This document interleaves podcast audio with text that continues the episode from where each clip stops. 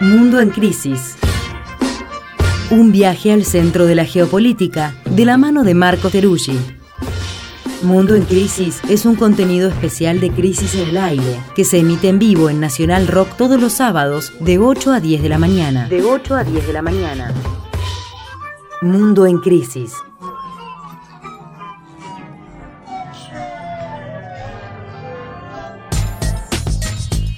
Bienvenidos, bienvenidas a quienes se suman a la segunda hora de Crisis en el Aire, pasadita a las 9 de la mañana. Estamos acá con Marco Teruggi, ojeando un ejemplar reluciente que acaba de emanar todo su olor a tinta en el estudio de la última crisis en la que Marco también ha escrito, ¿verdad?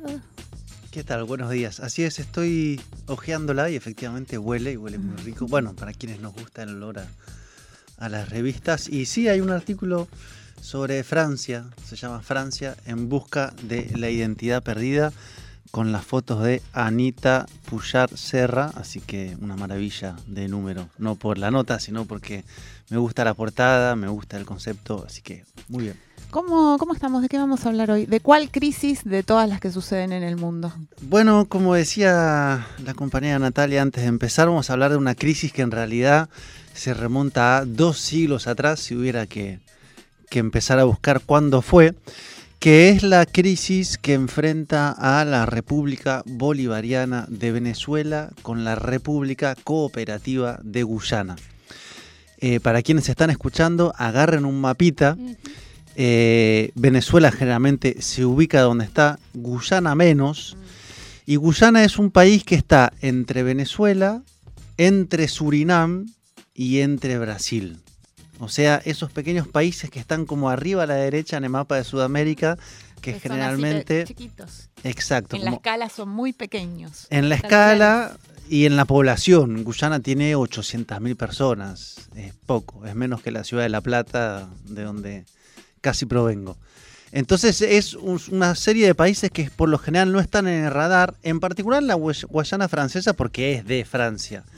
Y en este caso hay un conflicto que tiene mucho tiempo. Entonces, no sé si empezar por contar el conflicto un poquito como algunas claves históricas o ver cómo empezó todo este problema ahora. No sé qué les parece mejor. Me parece que las claves históricas están bien para empezar, como para Permite cambiar entender. cómo empieza esta columna. Bien, perfecto.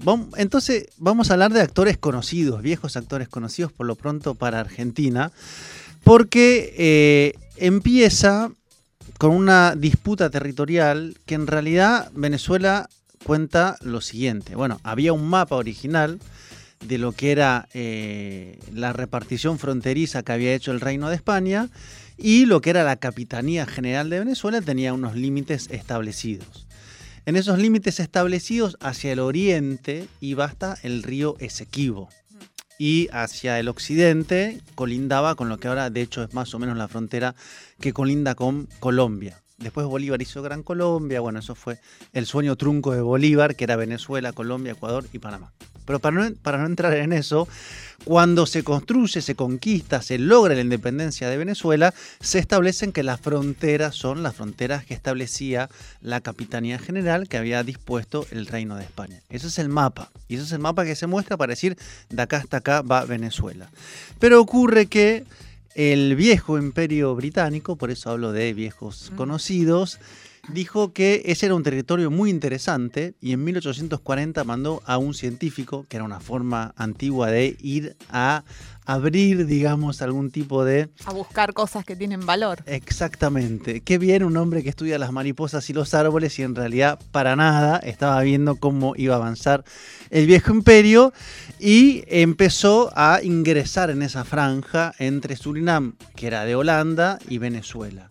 Tanto empezó a ingresar que empezó a desplazar la frontera lentamente, robándole a Venezuela una parte de su territorio.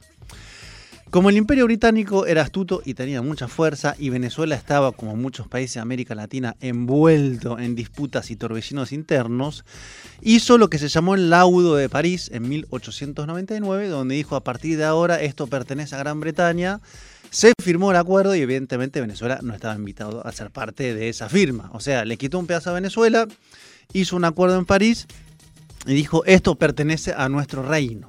¿no? Y no había ninguna independencia, era Guayana británica, que dependía de Londres.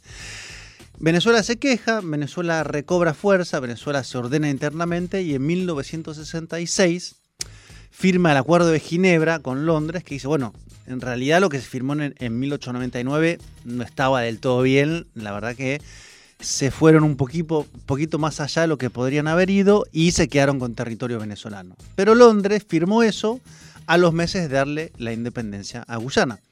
Entonces firma el acuerdo con Venezuela y a los meses se declara la República Cooperativa de Guyana. Y ahí nace Guyana, en 1966, o sea, hace muy poquito. ¿El cooperativa eh, sabemos por qué es? ¿A qué responde? No sé el origen de- del término cooperativo, sí sé que no tiene casi nada que ver con lo que conocemos en América Latina. Tiene, sí, una parte afrodescendiente, pero toda una parte que desciende de las Indias orientales, o sea, aquellas allá lejanas. Entonces hay hinduismo y hay una división interna étnica entre los afro-guyaneses y los indo-guyaneses. Y los partidos políticos responden a esas tendencias internas. Y ahí vamos llegando a qué ha sucedido. Claro. ¿A qué ha sucedido? Bueno, ha sucedido que ese país mucho no importó durante mucho tiempo porque exportaba caña de azúcar, exportaba arroz, un característico y típico pequeño país de las Antillas que tiene más problemas y pobreza que algo que ofrecer. Pero en 2015, o sea, hace muy poco, la empresa ExxonMobil, petrolera, que es la principal empresa de Estados Unidos, descubre que en ese mar, en disputa con Venezuela, que no reconoce que eso pertenece a Guyana, hay 11 mil millones de barriles de petróleo. Y empieza, como no, a poner en marcha unas primeras instalaciones para extraer petróleo. Venezuela empieza a decir, bueno, pero esto no se puede, es un territorio en disputa. En todo caso, nadie puede meter mano en lo que no está resuelto. Pero bueno, evidentemente la ExxonMobil al frente de un consorcio donde está la empresa GES y una empresa china empieza los trabajos. Y ya en el 2020 saca 100.000 barriles de petróleo por día. Este año está sacando 400.000 barriles de petróleo por día y está calculando que en 2027, o sea, acá a la vuelta, dentro de cuatro años, va a sacar 1.200.000 barriles de petróleo por día. Entonces, ese pequeño país de 800.000 habitantes que habla inglés, que tiene población indo-guyanesa de la India y afro-guyanesa, pasó a ser una meca petrolera de repente en medio del mapa de la disputa global por las energías. Claro. Y en, en el agua, ¿no? O sea, las- el tema de cómo son las aguas ahí, todo eso también de alguna manera entra a jugar. Están a 190 kilómetros aproximadamente los bloques donde más se están extrayendo hoy y esas son aguas que demanda Venezuela, que dice, bueno, tracemos una línea, Claro. aún como está hoy la frontera, estas aguas no son de Guyana, son aguas en disputa. Claro, ¿quién apoya a Guyana de forma vehemente, entusiasta y con mucha expectativa? La ExxonMobil, que es la principal empresa de Estados Unidos, por ende Estados Unidos, que dice Venezuela es un país agresivo que intenta... Dictadura. Claro, dictadura cuasi imperial que intenta eh, aplastar a su vecino pequeño y pobre, que es el que está acá al lado, que es Guyana. En cambio, nosotros, Estados Unidos, Defendemos al pobre y humilde país de Guyana. Guyana, que sabe que tiene un problema por la disputa de si se reconoce el laudo de 1899 que se firmó en París sin Venezuela o el acuerdo de Ginebra del 66, dijo, bueno, yo voy a, la Corte Internacional de Justicia y le voy a pedir a la Corte que diga quién tiene razón. Si el laudo del, del 99, o sea, hace más de un siglo, o el acuerdo de 1966. Venezuela dijo, de ninguna manera, nosotros reconocemos a la Corte, porque acá ya está zanjado que es el acuerdo de 1966. Pero la Corte Internacional de Justicia dijo, no, no, no, no, yo estoy con competencias para decir quién tiene razón. Así que en este momento se está a la espera de que la Corte Internacional diga quién tiene razón. Si Guyana y le reconoce entonces que ese territorio es suyo, lo cual le daría seguridad jurídica para las empresas, o Venezuela, lo cual seguiría, digamos, sin resolver exactamente qué hacer, pero diciendo, bueno, hay algo que resolver. Acá no hay nada zanjado. Yo soy un poquito escéptico de cómo funciona la, entre comillas, justicia internacional en cuanto a las influencias y cómo se mueve. Pero en todo caso, eso está ahí planteado. Mario, ¿querés hacer alguna pregunta desde allí? Eh, ¿Cómo anda, Marco? ¿Todo bien? Muy bien.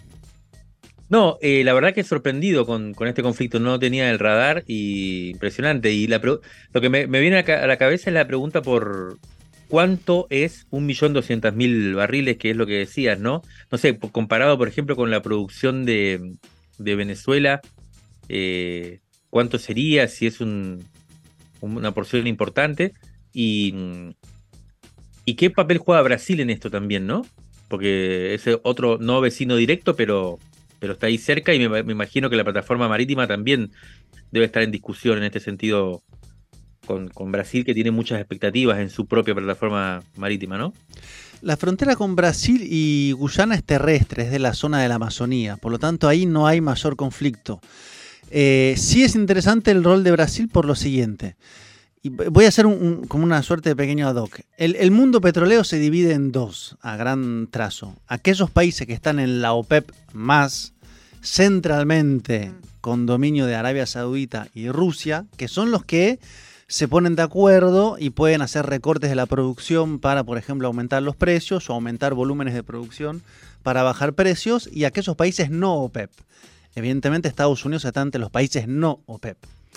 ¿Qué pasa? Originalmente la, diferencia ahí son los productores de petróleo y los consumidores de petróleo, ¿no? Originalmente. Claro, hasta que algunos consumidores pasaron a ser productores. ¿Qué pasa? Hay varios países no OPEP que están presionando para que no se recorte la producción de petróleo y justamente la disputa es quién tiene más fuerza. Hay tres países no OPEP que son los que más van a crecer en la producción de petróleo en los próximos años. Estados Unidos, Brasil y Guyana. Entonces, claro, Guyana ya anunció que no tiene intención de entrar a la OPEP porque la OPEP te pide, tal país tiene que recortar tanto porque es un acuerdo colectivo. Y evidentemente a Estados Unidos le interesa mucho tener un país que empiece a producir cada vez más para justamente quitarle poder de fuego a los países OPEP para que bajen la producción y suban los precios. Entonces Guyana pasa a ser un país que en términos de perspectiva puede aumentar yo diría que hasta más que 1.200.000, porque eso es lo que puede aumentar la ExxonMobil con sus aliados GES y la empresa eh, china. Para comparar, hoy Venezuela con un bloqueo económico encima, o sea que le hace muy difícil todo el movimiento petrolero, está en 700.000, 800.000 barriles por día en su mejor momento. A veces baja un poquito más, a veces subirá un poquito más, pero no llega al millón de barriles. O sea, este pequeño país que está al lado podría, si se despliega toda la fuerza de las empresas, si Venezuela sigue bloqueada, si la cuestión sigue de esta manera, pasar a Venezuela en cuanto a producción petrolera. Y además tiene gas. Y además ese petróleo hoy centralmente va a Europa. O sea, hay muchos que están viendo, además, un país que tiene instituciones frágiles, tiene muy poca población. O sea, es como ir al siglo XX es como el paraíso del extractivismo de repente. Claro, y cuando aparecían países petroleros que hasta ese momento tenían cabras y azúcar y de repente es como boom, ¿no? Cuánta plata que hay acá para hacer y no hay ningún tipo de preparación política, social para decir, bueno, ¿y qué hacemos con todo este dinero? Claro, eso te iba a preguntar eh, cómo, si esto repercute de algún modo en la situación, en una mejora económica del estructural del país, ¿no? A lo, a lo Venezuela, podríamos decir. Bueno, macroeconómico, el crecimiento del PIB de Guyana es como si era el 35%, 25, 30, ¿no? Por año. O sea, eh, juega como en otra categoría de crecimiento. Ahora, una cosa es ese crecimiento y otra cosa es cuánto va hacia la población. Los contratos firmados en 2016 con ExxonMobil hablan de regalía del 2%. Entonces lo que se está planteando ahora es, bueno, pasémoslo a 10. Ahora, tiene más poder la ExxonMobil con el Comando Sur que acaba de hacer ejercicios militares en julio, con el Departamento de Estado, donde viajó Anthony Blinken, o sea, el canciller estadounidense en julio, que evidentemente el gobierno de Guyana. Pero si faltara poco, ¿quién está también en este mapa tan complejo? Un, dos, tres, China, evidentemente. y la embajadora estadounidense en Guyana dijo a inicio de septiembre, atención con la huella china en Guyana, porque China viene viendo hace mucho tiempo que ahí también hay un espacio para eh, invertir en infraestructura y de hecho está junto a la ExxonMobil en un lugar en tercera eh, posición en cuanto a porcentaje, pero explotando el petróleo de Guyana. Así que hay ahí un, digamos, zafarrancho geopolítico muy interesante y Venezuela en soledad que es lo que uno más nota, digamos. O sea, en soledad quiere decir entonces, Marco, que Brasil, eh, en este caso, juega más bien con Estados Unidos y con los países no OPEP, digamos. Yo diría en primer lugar que China concretamente tiene intereses en Guyana y está sacando petróleo, cosa que China necesita, objetivamente, más allá de su diplomacia. Y ningún país se ha pronunciado hasta donde yo he visto para respaldar a Venezuela. O sea, hay una suerte de silencio. Venezuela podría ser de eh, la Guyana una causa parecida a las Malvinas, digamos, ¿no? Bueno, esto nos lo robó el viejo imperio británico, digamos. Los piratas nos quitaron lo nuestro. Ayúdennos a resolverlo. Pero por ahora uno ve una cierta soledad en el reclamo. Claro, Guyana además está en el dispositivo de la Comunidad del Caribe, que todo eso tiene una terminal muy grande en Londres. O sea, nosotros estamos acostumbrados a pensar América Latina muchas veces en la clave imperio y reino de España e ingreso a Estados Unidos. Pero el lugar de Inglaterra fue importante, en menor medida el de Holanda y un poquito menor el de Francia, aunque América Latina, lo latino es por los franceses que querían venir a dominar esta zona del mundo. Pero juega Londres y juega sobre todo en el mundo de las Antillas y del Caribe. Mario, ¿ibas a decir algo? No, no, no. La verdad que estoy sorprendido con este tema que me tenía, no estaba para nada. Bueno, por ahí te tenés que poner a hacer una edición especial del Mundo en Crisis para mañana. Complicado, complicado, O sea, si todo va como se dice, va a ser el principal país eh, productor de petróleo en términos de población. O sea, más que Qatar. 800.000 personas, o sea, va a producir más barriles de petróleo que población que tiene. Claro. O sea, pero Más, mucho más. más barriles de petróleo por día que habitantes en el territorio. Si tenés 800.000 habitantes, además 55% de la población está fuera de ese país porque es muy difícil. Iba a buscar la densidad de la población, de cómo se reparten esos 800.000 personas en todo el territorio, digamos, de, de en qué manera viven, porque también es interesante eso. Es una buena pregunta, no lo tengo muy claro. Sí sé que está eh, gran parte en la capital, Georgetown, y que hay mucha zona pesquera. Y hay algunos primeros reportajes que dice, che, acá no estaría llegando mucho esta riqueza. Claro. Entonces hay que ver cómo todo eso se mueve. Y claro, es un gran y- dolor de cabeza para Venezuela. Si entendí bien, entonces la mayoría de la extracción es eh, offshore. Exacto. Casi todo. De hecho, el conflicto volvió a emerger ahora en septiembre porque Guyana está licitando nuevos bloques. O sea, abre a las empresas transnacionales a que vengan a ofrecer eh, sus inversiones porque todo eso hay que perforarlo y es mucho dinero. Y ahí entró la Total Energy, que es la francesa, que también está entrando en Surinam, que es- estaría haciendo su primera explotación offshore si la Total Energy finalmente lo hace. O sea, esta zona pasa a ser de la fachada del Atlántico Norte América del Sur, una zona que pasa a ser productora de petróleo. Y esto es como una suerte como de juego de cuántas reservas tiene cada uno y quién va apareciendo en el mapa, digamos, ¿no?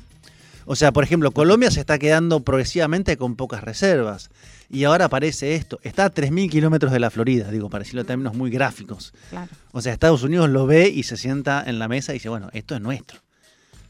No, y además el tema de lo que planteas de, de Malvinas no es casual, no, no es menor, porque efectivamente también es un territorio, en cierto modo, que sigue estando bajo égida colonial y en donde la, la importancia geopolítica que, que- que va a tomar cada vez más es efectivamente, bueno, un tema que Natalia viene pl- planteando últimamente, que es el tema del- del- de los recursos Los marítimos, ¿no? Y cómo se va, toda la geopolítica va a empezar a girar también en torno a eso. Es interesante en Malvinas, de hecho, cuando se ve como la distancia que abarca de lo que corresponde a ese territorio por esta cuestión de las plataformas y demás, y como todo lo que corresponde a, a Malvinas en cuanto a pesca, por ejemplo, y es un montón de riqueza en cuanto a riqueza monetaria y en cuanto a riqueza también, bueno, en biodiversidad. Sí, sí.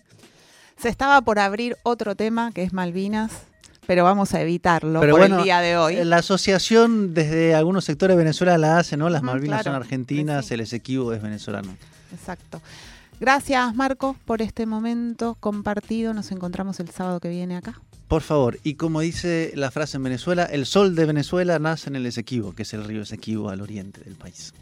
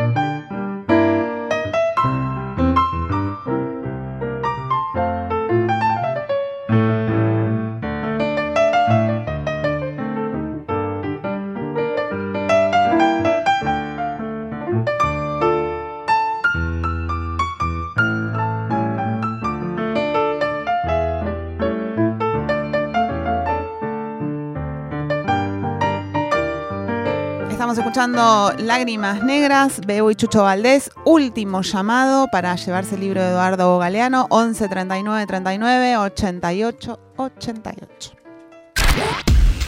Rescate emotivo. 1973. 2023. 50 años de crisis. De la tinta a la conversación. Crisis 74, agosto de 1989. A raíz del estreno de cinco películas de Pedro Almodóvar, la revista publica una crítica de su obra y extracto de una entrevista publicada en el diario El País. La primera parte se concentra en su film La ley del deseo y el director manchego utiliza la ironía contra las preguntas. En la película, le menciona al periodista, hay chicos que salen desnudos y hacen el amor. Almodóvar responde, para mí eso es normal. Me consta que hay gente que para hacerlo solo se desabrocha la bragueta, pero la película no trata de ese tipo de especialidades, sino de chicos que se quieren y que como expresión de esa pasión se desnudan y hacen el amor. Aunque no creas, es bastante común. También hay chicas a las que les gustan las chicas, insiste el periodista. Sí, pero eso existe desde Safo, que yo sepa, no es nada nuevo. Incluso hay chicas que antes fueron chicos, le repregunta. Sí, no es ningún secreto que en ese aspecto la ciencia ha avanzado muchísimo, incluso se está investigando para que los hombres puedan engendrar. Ya te digo que el progreso es imparable y que no siempre está de acuerdo con lo que Juan Pablo II opine sobre la naturaleza humana. ¿Sobre qué es para Almodóvar el deseo? Responde. Vulgarmente el deseo consiste en la necesidad de que alguien esté por tus huesos, que de todos los manjares posibles tu cuerpo sea un plato favorito, que el hecho de estrecharte entre sus brazos lo haga olvidarse de todos los problemas metafísicos, sociales, políticos, económicos que amenazan el mundo actual. Pero el deseo no es solo eso, entendido en términos absolutos, además del cuerpo, uno desea poseer el alma del otro. Reconozco que puede ser bastante incómodo. Nadie soportaría hacer todo para alguien, porque eso te impediría, entre otras cosas, vivir tu vida.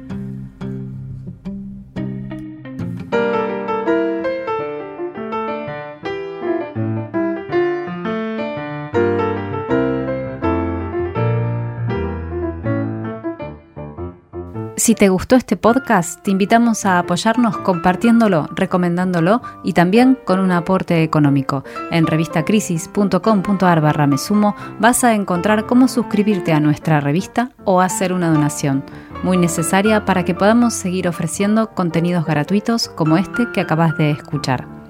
Hasta la semana que viene.